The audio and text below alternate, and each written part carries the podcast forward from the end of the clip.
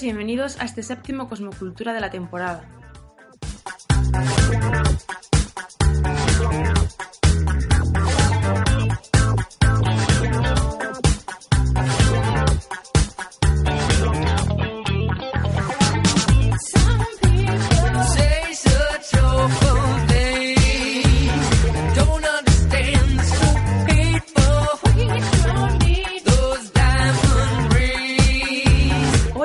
Con nosotros David Fernández, periodista y comunicador audiovisual. Con él hablaré de las propuestas en materia de cultura que hicieron los principales partidos políticos en sus programas electorales para las pasadas elecciones generales del 20 de diciembre. Han pasado ya dos meses y aún seguimos sin gobierno y sin ni siquiera ningún tipo de pacto entre distintas fuerzas políticas que aseguren una nueva legislatura. Todos dijeron que no pactarían con nadie porque se creían vencedores absolutos y ahora PSOE y Ciudadanos han firmado un acuerdo que, en realidad, salvo por una utópica abstención del PP o una imposible adhesión de Podemos, no va a llegar a nada.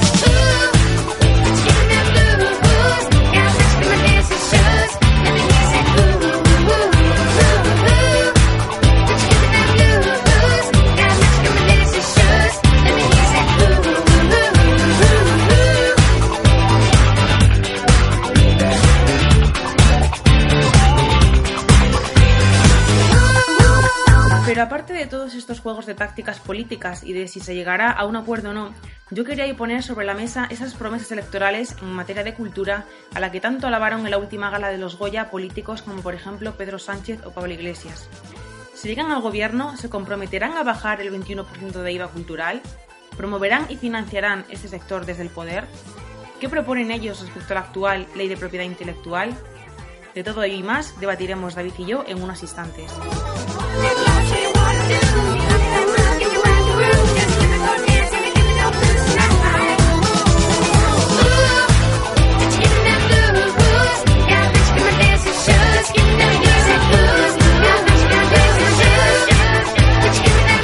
Os recuerdo que podéis participar y escribir vuestras opiniones y comentarios a través del Twitter del programa arroba cosmo-cultura y también poneros en contacto a través del correo cosmocultura.gmail.com Os dejo con una buena canción y empezamos.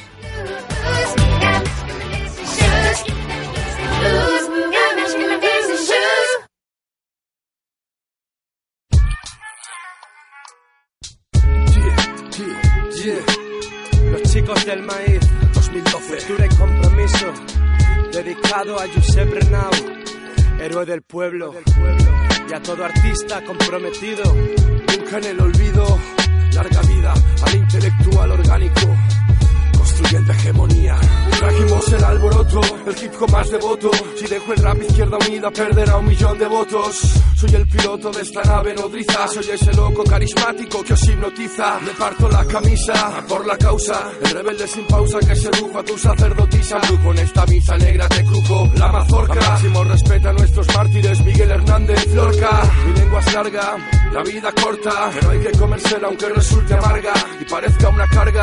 Yo, el grupo de los barbas Derribaron el viejo cine y hoy es un Starbucks. Esa te suena porque escarbas en la superficie. Traigo un ejército de metáforas y matices Heridas, cicatrices Huyamos del desastre así que menos yoga, menos flores Más organizarse Jodido lunes, sindicalistas colombianos enterrados en fosas comunes. Recuerda la vida del pobre no vale nada, recuérdalo mañana cuando desayunes. Tierra Millennium, Abre el beso de la mujer araña. Cierra tu Pentium, vete al campo, sube una montaña. España, un barco que se hunde a plazos. Estoy leyendo a Baudelaire y no sé quién va más borracho. Dibujo los brazos en el cielo, dulce terciopelo. Habito el subsuelo, corto como un escalpelo. Perro en celo, me flagelo, ya no sostengo el pedal. Cubatas, novelas de Scott Fitzgerald. Le quiero atrincherar entre tus pechos mágicos. No tan sublimes y tampoco diplomáticos. Soy un lunático y un poco payaso. Antifascista, como el Guernica de Picasso.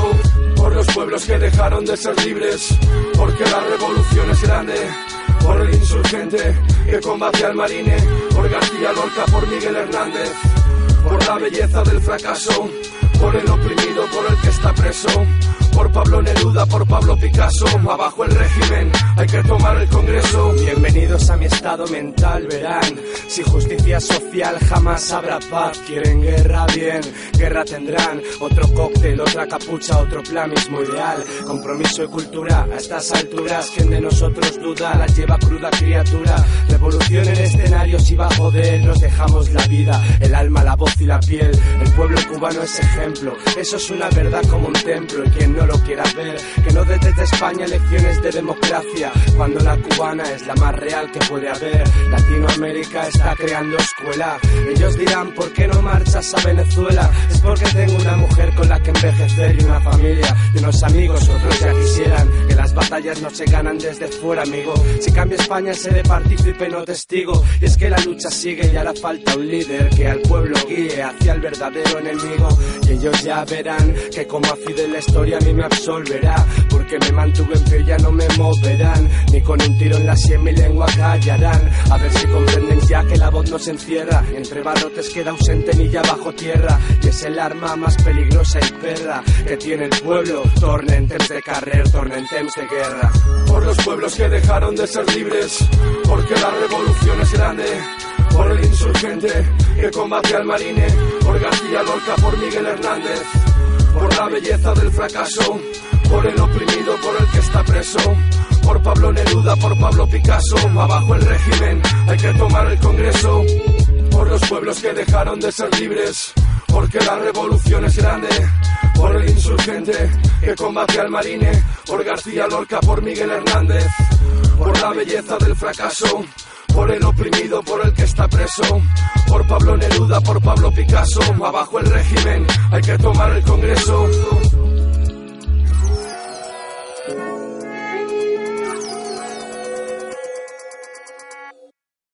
La mayoría de los españoles apenas nos leemos los programas electorales de los partidos porque basamos nuestro voto en lo que han hecho en los últimos años y por simpatía de lo que percibimos en los medios de comunicación. Buenas tardes, David, y bienvenido a Cosmocultura. Buenas tardes y gracias. ¿Cumplen los partidos políticos lo que prometen? Pues por lo general está visto que no. Siempre hay una excusa para tirar por tierra lo que dijeron, por lo que han recibido, por cómo está la situación o mil cambios. También depende de en qué, en qué área estemos hablando. En el área de la cultura, por lo visto, bastante claro que, queda bastante claro que no. Este nuevo panorama político, que está lleno de incertidumbre, tiene las diferentes industrias culturales en vilo. Y no solo las industrias, sino también a las productoras independientes que llevan años deseando crear y difundir pues su cine, su música, su literatura, teatro, pintura, hasta danzas, en artes escénicas. Todo de una manera digna, sin trabas, intentando vivir de ello con cierta estabilidad.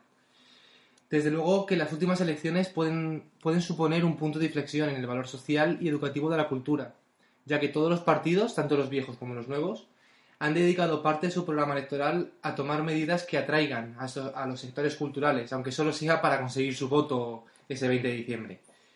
Más allá de las ideologías de cada partido, todos, absolutamente todos, incluido el Partido Popular que lleva gobernando, apuestan por una importante regeneración de todos los sectores culturales, basándose esencialmente en una bajada del IVA del 21% actual a un impuesto reducido que oscila según cada partido entre un 10 y un 12%. Izquierda Unida es el más extremista y propone hasta un 4%. Y el Partido Popular no matiza exactamente a dónde quiere dis- disminuir el IVA. Llama especialmente atención eh, esto, el que el Partido Popular, que en su programa electoral, habla en el apartado Cultura, Creación, Libertad y Herencia, un título muy, muy, muy bien puesto, Hmm. Suena bien. de un diagnóstico crítico con las últimas medidas políticas. Mea culpa bastante, bastante profundo. asume que la acción política de las instituciones no han estado a la altura de la revolución tecnológica que tanto ha cambiado la creación y difusión de todos estos tipos de arte. También admite, o quizá culpabilice al anterior gobierno, quién sabe, de que el ámbito cultural español ha sido objeto en los últimos años de una política subvencionadora e ineficiente, en el que el aumento de la demanda de bienes culturales no se ha visto acompañado por una actuación pública que haya incentivado la iniciativa y la dinamización del sector. España carece hoy de una estrategia eficaz de difusión y consolidación de su industria cultural. Palabras textuales del programa electoral. Probablemente el exministro de Educación, Cultura y Deporte, Bert, no haya leído esto, ni el actual ministro en funciones, Íñigo Méndez de Vigo. Diríamos que los principales partidos políticos en función de los resultados de las pasadas elecciones generales serían PSOE, PP, Podemos y Ciudadanos. Remontémonos 10 años atrás, en la actualidad, a los gobiernos del PSOE de Zapatero y del PP de Rajoy. ¿Cómo fueron sus legislaturas en el ámbito cultural? ¿Fueron gobiernos que promovieron la cultura desde el poder? Sí es cierto que en las anteriores legislaturas, la época de Zapatero, por ejemplo, contó con un apoyo bastante fuerte de, de artistas. Eh, Como por ejemplo Sabina. gente como Joaquín Sabina, Miguel Bosé. Puede cada uno gustarle más o menos, pero sí tendían, dentro del mundo de las artes, dentro del mundo de la cultura, apoyar al PSOE. Sin embargo, fue en esa época donde empezó la crisis y mermó muchísimo el área de cultura. Muchísimas industrias tuvieron que, que echar el cierre y muchísimas creaciones se quedaron en el limbo. Por Y no sobre poder- todo que fue en esa época de Zapatero eh, cuando se propulsó la, mm, la ley de la ley Sinde. Sí, la verdad es que la ley Sinde ahora parece que estamos hablando de hace mil años, pero se promovió en el año 2008, creo que fue, en la segunda, en la segunda Y legislatura luego de, Bert la apoyó también. de Zapatero, sí, y tenemos una ley de propiedad intelectual muy criticada, muy criticada incluso por el propio PSOE, que fue quien incentivó, y el Partido Popular asume que no es la, la correcta. Debe Y quieren cambiarse bastante. mucho y todos estos cuatro partidos quieren cambiarla o quieren Sí. mantener la que ha Sí. la, esa, la ley Sinde, la de ley Bert. hecho, de hecho, s- podemos ver que, que todos hablan de cambios. Incluso el Partido Popular, que podría decir, no, todo está muy bien, todos los creadores están muy bien, no. Asumen responsabilidad y proponen cambios que muchas veces confluyen con, con partidos que están en la oposición y en las antípodas ideológicas de su propio partido. Veamos, desde la oposición está claro que el diagnóstico puede y debe ser mucho más grave y visceral. A fin de cuentas, ese papel que tienen actualmente, que han tenido en los últimos años el PSOE, Izquierda Unida y los partidos nuevos como Podemos y Ciudadanos. Pero basámonos ya en el uno a uno, hablando primero pues del Partido Socialista, que ahora mismo cuenta con las más cuenta con más posibilidades para formar gobierno, aunque es complicado, y ha estado en la oposición los últimos cuatro años. ¿Tú crees que al final habrá acuerdo? ¿Habrá nueva legislatura o nuevas elecciones? No lo sé, no lo sé. La verdad es que en este tema no, no te puedes no te puedes agarrar a ningún argumento porque no tienen nada por lo que puedes decir firma seguro ni tampoco tienes ninguna idea de se va a romper por completo. Eso yo creo que luego empezarán, entrarán en juego las encuestas, las posibles encuestas, posibles sondeos de cara a pie de una en unas futuras nuevas elecciones para ver las prisas que pueden tener los partidos en llegar a acuerdos o no. Bueno, vamos a ver. PP, PSOE, Podemos y Ciudadanos. ¿Qué proponen más o menos todos ellos? Mm, Bueno, pues sigamos con análisis crítico un momento del PSOE para ver cómo, siendo la oposición, confluye bastante con lo que, con lo que habla el Partido Popular. Eh, sí es cierto, como era de esperar, que el Partido Socialista otorga protagonismo al gobierno de Mariano Rajoy en su propia imagen en el crimen que se ha cometido en España con los sectores culturales, argumentando que la extensa lista de decisiones inadecuadas han degradado considerablemente este ámbito de nuestra vida, además de desatender asuntos cruciales que podrán ayudar a subsistir a las industrias culturales, que realmente siguen vivas gracias a la dedicación de profesionales y artistas que frente a un constante empobrecimiento del sector y unas condiciones claramente inferiores respecto a los países de nuestro entorno, no se dan por vencidos. Y recordemos que España tiene el IVA cultural más alto de toda la Unión Europea. Y actualmente, a propuesta de todos los partidos, Mm. existe un vacío legal que no permite el fomento del mecenazgo, o mejor conocido como crowdfunding. Yo, por ejemplo, he visto en el programa electoral de Podemos que hablan de bajar el IVA cultural, pero no dicen a cuánto. Eh, en el programa electoral no matiza exactamente a cuánto bajaría, pero los medios de comunicación están difundiendo que sobre un 10, un 12, en, en los libros, por ejemplo, Un dejarlo incluso más 7%. bajo, exactamente. Hay, En el programa electoral, si lo lees a- mm, todo, no, no te matiza exactamente. A lo mejor en ese momento, cuando lo publicaron, no estaba completamente decidido. Además, este tema del IVA es una de las cosas que más ha criticado desde el ámbito de la cultura, por ejemplo, la industria del cine, que ha sido una lacra para ese sector, porque las entradas de cine hoy en día cuestan casi 10 euros. Sí, Los ya- libros, eh, todo lo que es conciertos, Y ya discos. no solo la difusión, porque eso a fin de cuentas pertenece a la difusión, que afecta también no solamente a, a las películas, afecta también a los cines. ¿Cuántos cines han cerrado en la época de crisis? También estamos hablando de la producción. Eh, los costes de producción están pagando un 21% de IVA. En producción de, de- de su propio atrezo, de las, de las películas, del teatro, de todo. Yo lo que sí he visto es bastante compromiso de ese sector de la cultura, de los actores, de los músicos, que sí que han criticado, por ejemplo, la gala de los Goya, a ver, se le puso verde.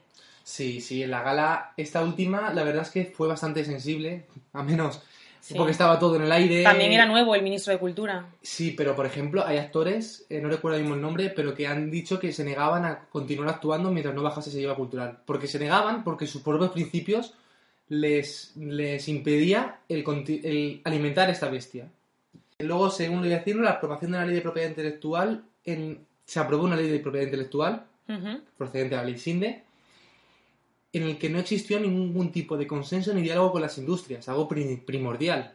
Las industrias es quien está moviendo el... Las industrias los productores independientes están moviendo todo este, todo este ¿Tú crees que tal como, tal como se ha llegado a esta situación de los últimos años de esta cultura, de descargarse las cosas gratis y todo eso, ¿tú crees que es justo que se haya creado esa ley o que no, o que no corresponde a una Mm, auténtica realidad? No se ha cre- no, actualmente la realidad se está moviendo a una velocidad vertiginosa. De hecho, vas atrás 10 años y te resulta muy inverosímil muchas de las cosas que están ocurriendo.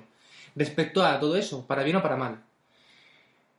Pero eh, sí es cierto que la falta de consenso ha hecho que se tomen medidas que no contaban con grandes apoyos.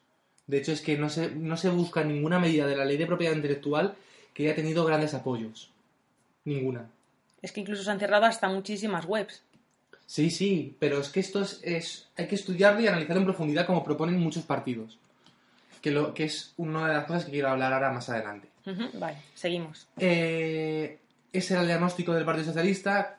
Podemos, Ciudadanos, Izquierda Unida proponen un diagnóstico, vamos, a, hacen un análisis de la situación muy similar. Matiz arriba, matiz abajo, comparten el diagnóstico.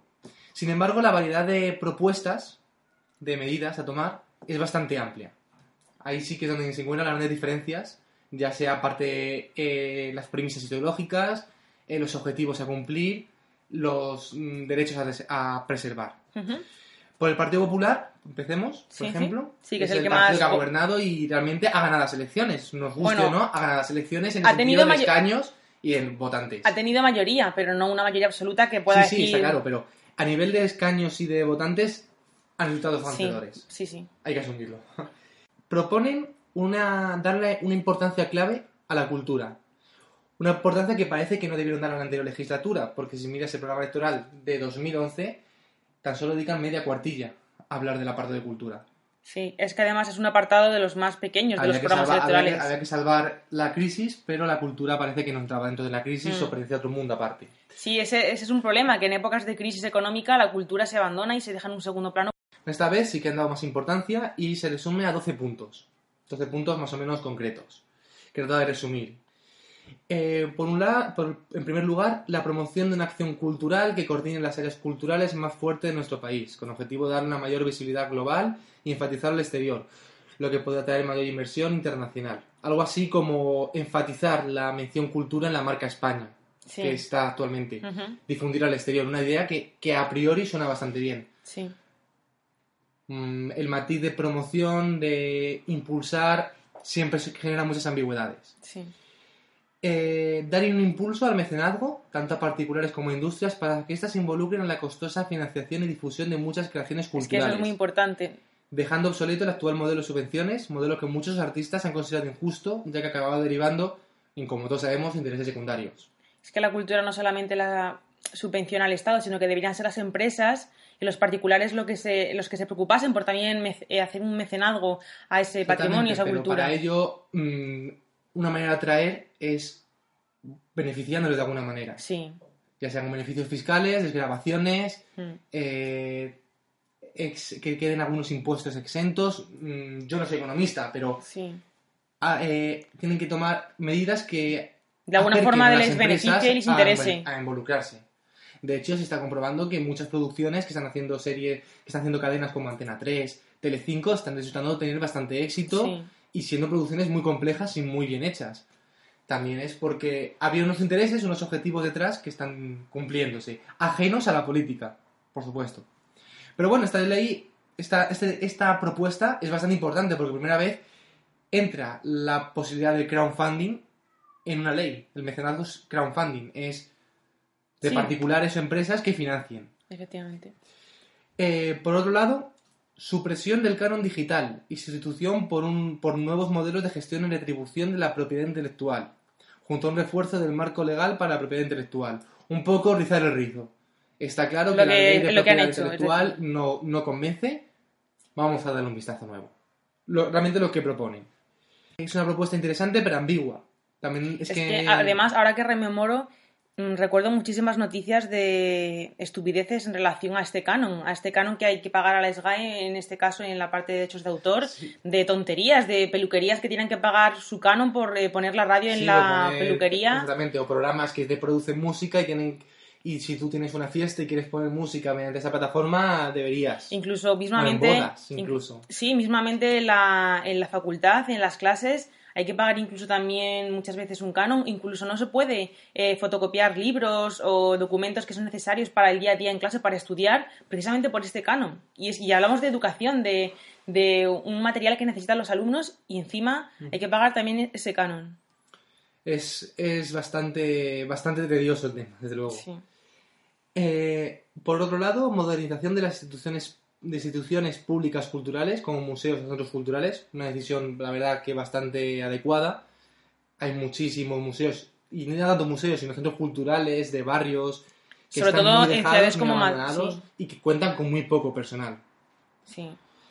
Eh, fomentar la difusión y protección de todas las manifestaciones artísticas y culturales de tradición española, entre la que por supuesto entra la tauromaquia.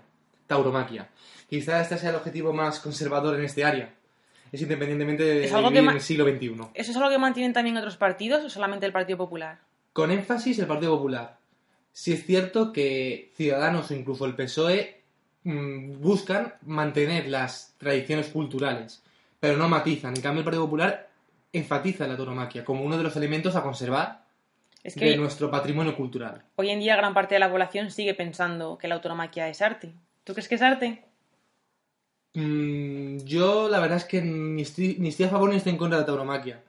Personalmente no la consideraría arte, pero tampoco me considero quien para ser detractor de, de algo que nos guste o no es historia de España. Es patrimonio o cultura hablando como, sí, como una parte de nuestro Ahora, el objetivo de quererla defender y quererla difundir es Y un poco... y financiarla, sobre todo. Y financiarla es un poco locura, porque imagínate que en un pueblo perdido de España, por ejemplo, existiese una traducción que, cons- que consistiese en que un hombre del pueblo pasea desnudo por la calle y la gente agarrado a una piedra le tiran dardos. Eso podría considerarse historia y cultura de España. Por ejemplo, a- lo difundimos, A Manuela Carmena la han criticado mucho porque ha quitado la financiación a la escuela de tauromaquia, ¿no? En Madrid. sí. Pero tuvo un doble juego, porque acto seguido, de la nada, consiguió la tauromaquia, la es- esa misma escuela, consiguió un premio que le otorgaba el mismo valor económico que de lo que era la concesión del ayuntamiento. Que generó bastante, bastantes asperezas en el... No había escuchado. Sí, sí, luego busca por internet porque no me acuerdo exactamente qué premio era, pero era un premio del Ministerio de Interior y que eh, otorgaba a esa escuela de tauromaquia por todo su trabajo en... No, sí está claro que si no la financia la Comunidad de Madrid, recibirá financiación del Ministerio de algún sitio, Cultura, mientras sea el PP el que la gobierne. Y bueno, en el punto 6 propone un libre acceso a bibliotecas archivos y archivos históricos, convirtiéndolo en un motor de la sociedad de la información y conocimiento. Algo así a lo que tú hace un momento estabas reflexionando. Sí.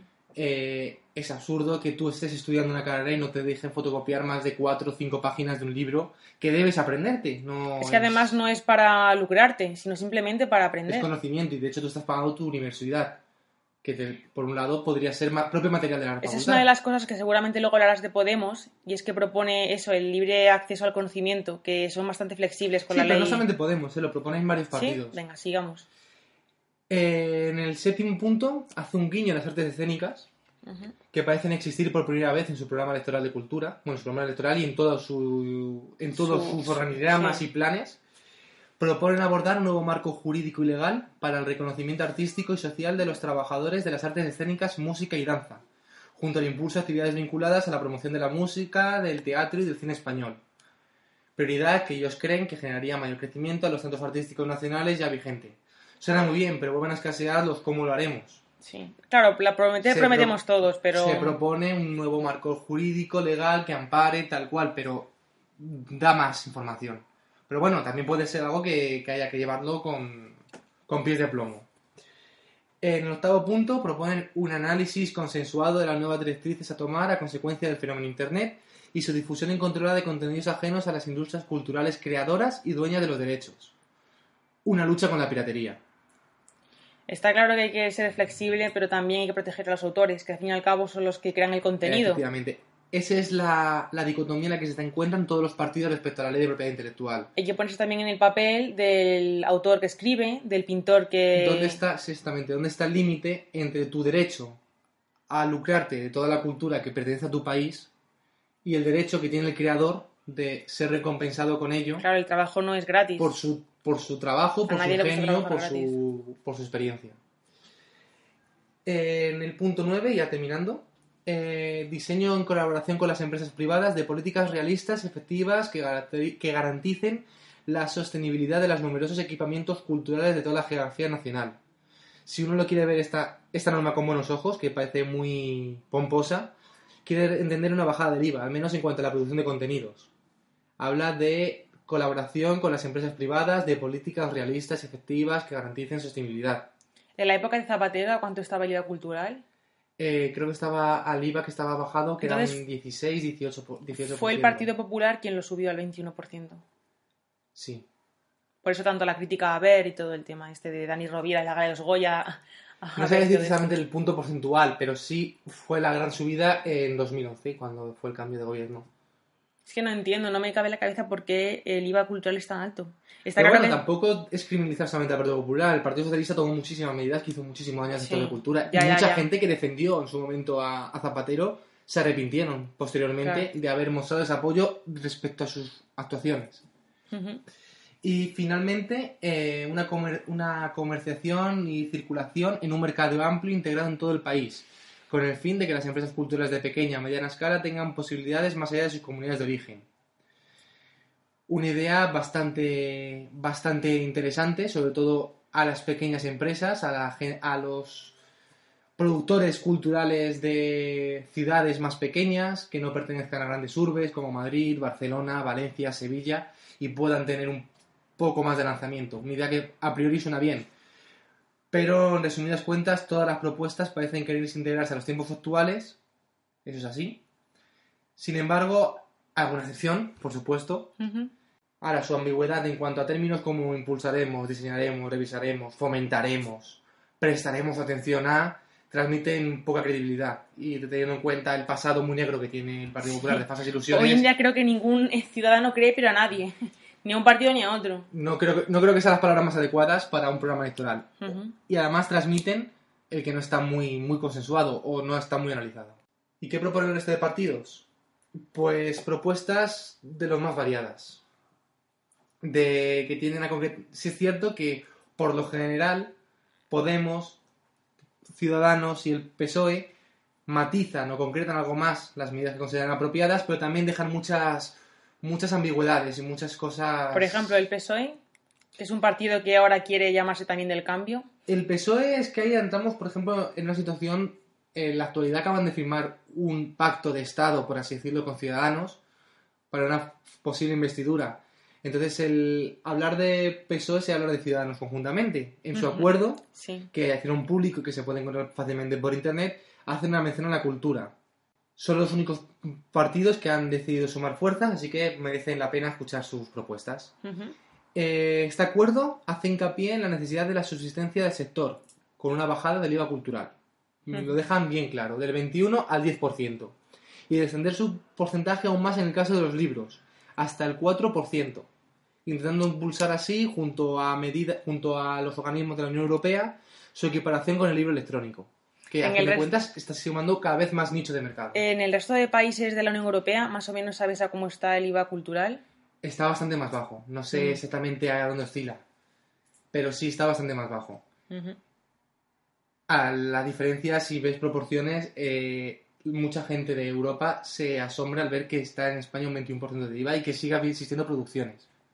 Como la gente siga considerándolo como un lujo, porque el 21% está articulado al mercado de las cosas no necesarias, no, no, Sí, que no son secundarias. Sí. que, donde se pueden encontrar los lujos. Es como la broma que hizo Dani Rovira del yate. es increíble pensar que comparte el mismo IVA un yate que una película de Amenábar que, sea, que quiera rodar en España o que una serie de En televisión. España siempre la cultura lo último. Promueven un acuerdo social y político para la cultura, que hermane mediante el diálogo y la buena praxis a las industrias culturales, instituciones públicas y cooperación con los ayuntamientos y comunidades autónomas. Un mensaje de buenas intenciones. Hermanemos to- hermanémonos todos, analicemos y vamos a llevarnos todos muy bien. Vamos a trabajar todos muy bien conjuntamente. Muy buenas intenciones, a ver cómo esto podría llevar a cabo en un futuro.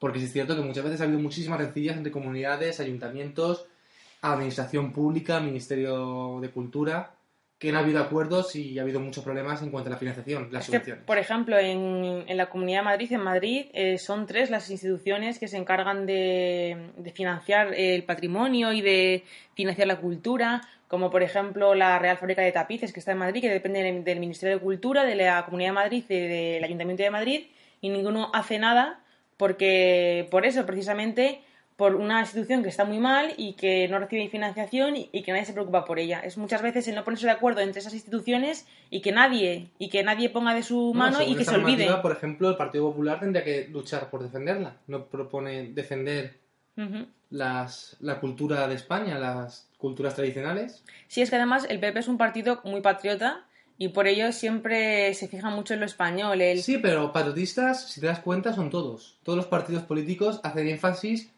en una verdad. Tenemos un patrimonio cultural envidiable. Sí. muy rico, muy grande y que ha influenciado en todo el mundo. Y de eso se hacen eco todos los partidos políticos.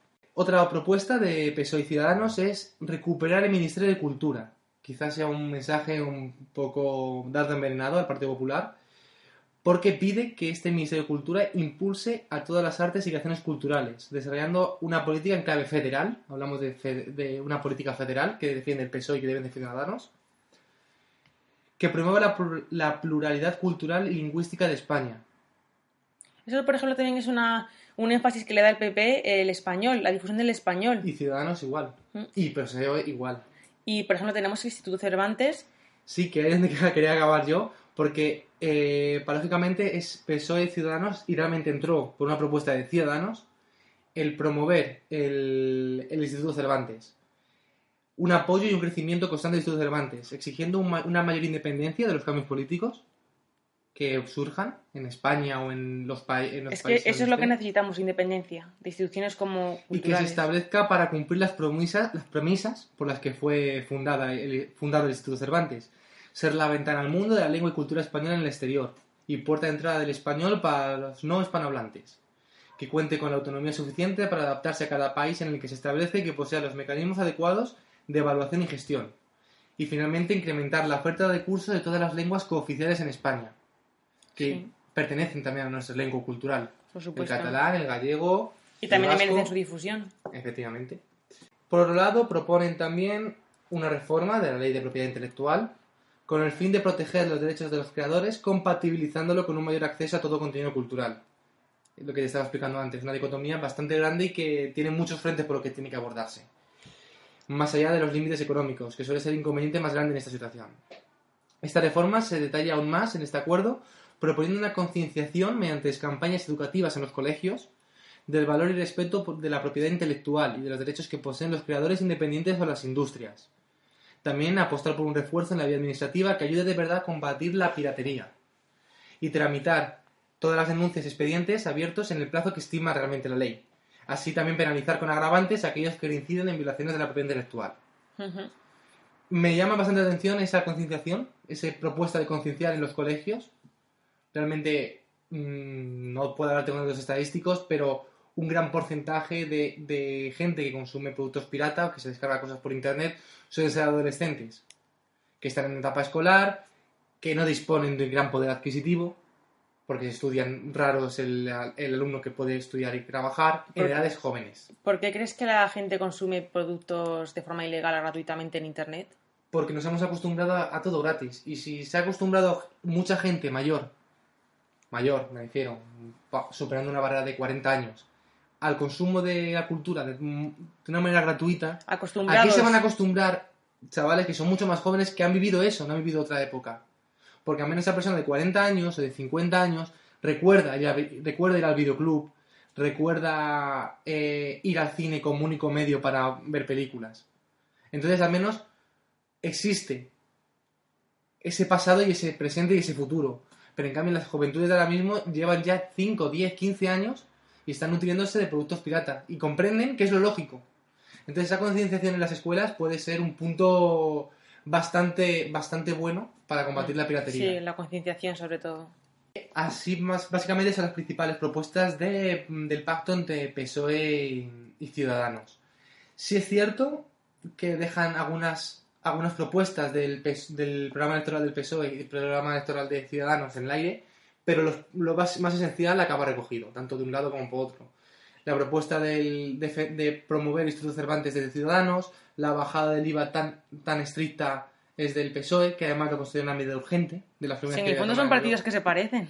Sí, sí, casualmente parece que parece mentira, pero y hay algunas propuestas de, de Podemos que concuerdan con el Partido Popular mismamente. Sí. Proponen el eh, Podemos, Hablamos ya de Podemos, las propuestas de Podemos. Vale.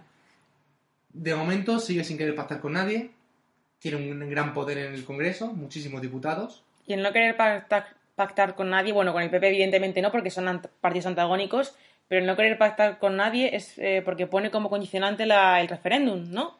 Eh, por la independencia de Cataluña. Esencialmente sí, al menos es lo que transmiten los medios de comunicación. No obstante, lees los apartados de cultura y perfectamente pueden llegar a cualquier entendimiento con cualquiera. Bueno, empezamos por la primera.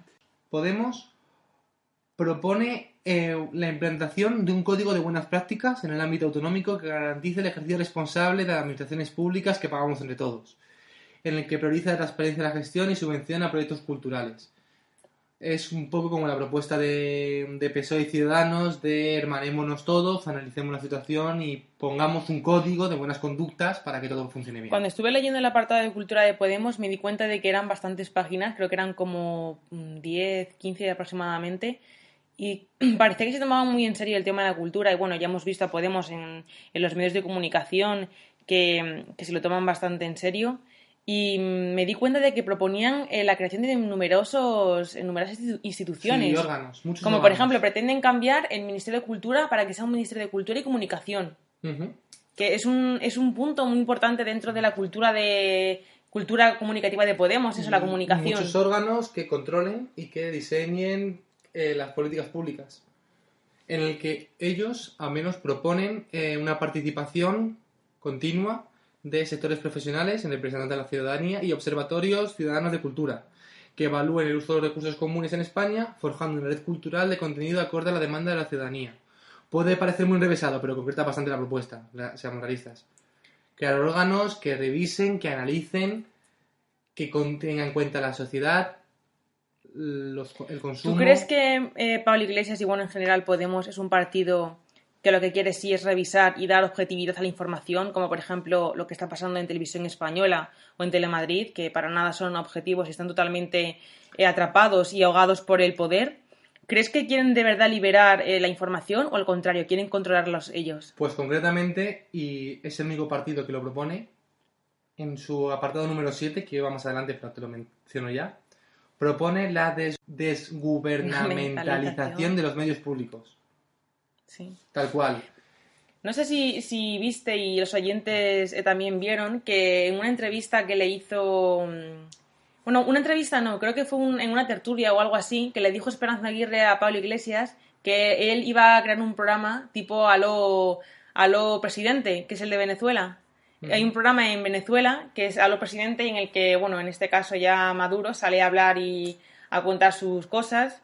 Y le proponía eso, a Esperanza Aguirre y Pablo Iglesias, crear un Halo Pablo, en el que fuera eh, Pablo Iglesias el que saliese. Bueno, luego también criticó que ya la hacían la sexta, que no hace falta crear el programa. Sí. Eh, pero ellos matizan y además son los únicos con exclusividad que mencionan la, la desgubernamentalización de los medios ¿Por qué crees que. Podemos y Pablo Iglesias han sido tan, ins- tan insistentes en el ámbito de la comunicación y en los medios de comunicación? Ha sido una campaña brutal. Sí, porque realmente, pero no solamente de ellos. Hay un antes y un después, pero fueron ellos los que empezaron. Es increíble ver cómo, cómo funciona TV3 en Cataluña, cómo ha funcionado Telemadrid eh, con los gobiernos de- del Partido Popular, el- de todo tipo de contenidos. Ya no hablamos de programas de humor, que a fin de cuentas es humor, puede hacer daño, puede hacer daño. Pero hablamos de informativos, la calidad informativa, cómo ha deteriorado y cómo hay muchísimos sindicatos de esos medios de comunicación que están reclamando independencia. Es decir, informar de manera objetiva, según los criterios mm, periodísticos que ellos han, han, han estudiado, ellos han formado y ellos deben aplicar. Ujú. No a cuestión de que el consejero de turno que ha delegado el Partido Popular a Telemadrid les diga cómo tiene que dirigir el telediario. O en TV3 el- las redadas que hacen informativas para acaparar más independentistas. Lo curioso es que los ciudadanos no se quejen de esta gran escala. Simplemente consuman ese contenido y bueno, a veces lo criticamos, pero en el fondo no hay una Y unión en común para... Radio Televisión Española también ha habido, no, no es la, no es la misma proporción, pero también ha habido bastante demanda del tratamiento informativo, del veto, por ejemplo, que se, que se hizo sobre Podemos antes de las elecciones de las elecciones europeas o las elecciones municipales, bajo un pretexto que aprendí en la carrera, bueno, un pretexto, una circunstancia que aprendí en la carrera, y es que solo se puede dar información política, electoral, a aquellos partidos que tengan representación. Que a día de hoy es un sinsentido, porque la política está variando constantemente. Es increíble que, según esa norma, en las últimas elecciones, Podemos, no tuviese, Podemos o Ciudadanos no tuviesen derecho a, a ser informados absolutamente de nada, ni entrevistados, y si lo fuese UPyD, que estaba en plena debacle, iba a caer, como ha caído. Sí, pero bueno, era menos peligroso que Podemos. UPyD. Por otro lado, también hay más medidas eh, de todo tipo de, de órdenes. Proponen poner, poner en marcha un plan de desarrollo de medios sociales, al que definen como tercer sector, promocionar un plan de visibilización de la gran diversidad cultural, un poco como propone PSOE o como propone Ciudadanos, no matiza cómo, no dice de qué manera, según qué pasos, es una propuesta ambigua, pero que queda muy bien para la galería. Sí. Desarrollar un plan integral de sensibilización y formación de nuevos públicos para acercar la cultura a todos los ámbitos donde se puede recibir, tanto a nivel geográfico como virtual en el entorno de Internet, estrechando vínculos entre bibliotecas públicas, redes sociales y sociedad de información. Un conglomerado bastante, bastante extraño, pero que a fin de cuentas es muy realista con la situación que hay actual. No obstante, eh, hay puntos de Podemos que no, que no matizan de Podemos Cultura, Sí. del círculo Podemos Cultura Sí. que existe. Pero bueno, mm, es un programa electoral. Sí. A fin de cuentas, si estamos hablando, ya sea el programa electoral del partido que sea, los resultados los tenemos y es imprescindible pactos. Nadie puede anteponer ahora mismo su programa electoral al gobierno que quiera formar. Necesitan llegar a consensos y acordar unas ideas u otras. En resumidas cuentas, ¿qué podemos sacar en, claro? Pues cosas que van a cambiar, casi seguro, porque proponen todos los partidos políticos. Es una reforma de la ley de propiedad intelectual, todos. No se explica mm, detalladamente bien hacia qué dirección, pero todos proponen cambiarlo. Mm, Una ley de mecenazgo, establecer una ley de mecenazgo. ¿Cómo lo regule? ¿Dónde están los límites económicos? Para, para arriba, para abajo, una bajada del IVA cultural. Hasta el propio Partido Popular, que no entra en mucho detalle, también habla que hay que volver a analizar la situación. Bueno, lo del Partido Popular y el IVA eh, es un cachondeo porque tanto en legislaturas pasadas cuando, cuando estaba en la oposición decían lo del IVA, que había que bajar los impuestos para que los las ciudadanos consumieran, que subir el IVA era un error y mira lo que han hecho ellos. Entonces, ¿Y qué más? Ah, también eh, una remodelación de las instituciones públicas, muy necesaria. pues, en muchos lugares. Instituciones públicas, pero ya no solo en la parte de cultura, y nos podemos alejar. Podemos ver muchas comisarías, podemos ver muchos, muchas bibliotecas muy abandonadas, podemos ver muchos ambulatorios que siguen con la reforma del año 82.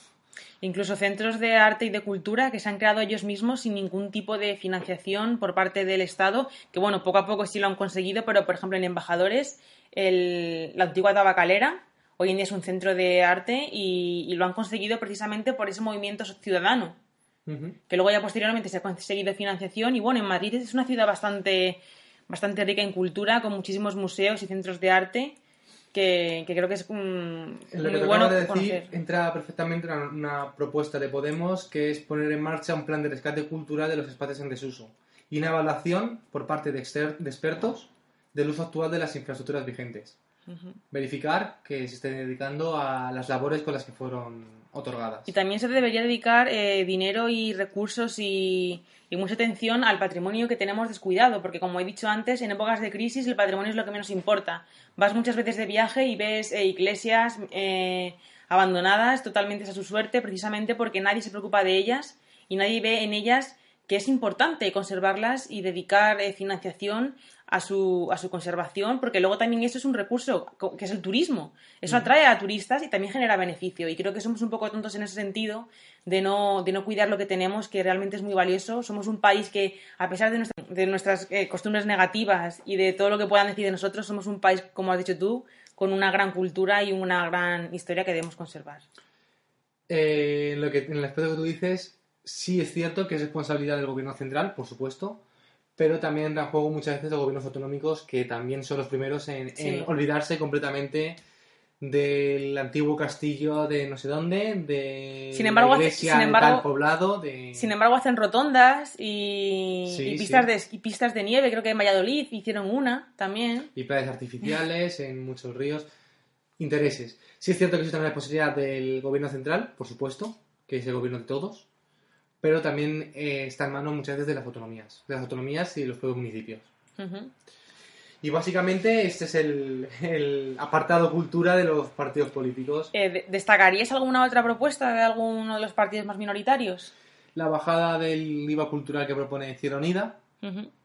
Eh, Izquierda Unida es un partido que se ha quedado, eh, bueno, ha entrado en el Congreso, pero creo que tiene... Sí, realmente no le he analizado como tal, no porque no merezca atención, sino su escasa relevancia en el Congreso con solo dos diputados, que aunque por el sistema electoral ha quedado así, si fuese otro sistema electoral hubiesen conseguido mayor representación, pero no es una fuerza tan, tan importante como para... mm, Y por el sistema de pactos, ¿en qué puesto queda Izquierda Unida? ¿En qué puede contribuir a ese sistema? ¿Puede hacer algo? O...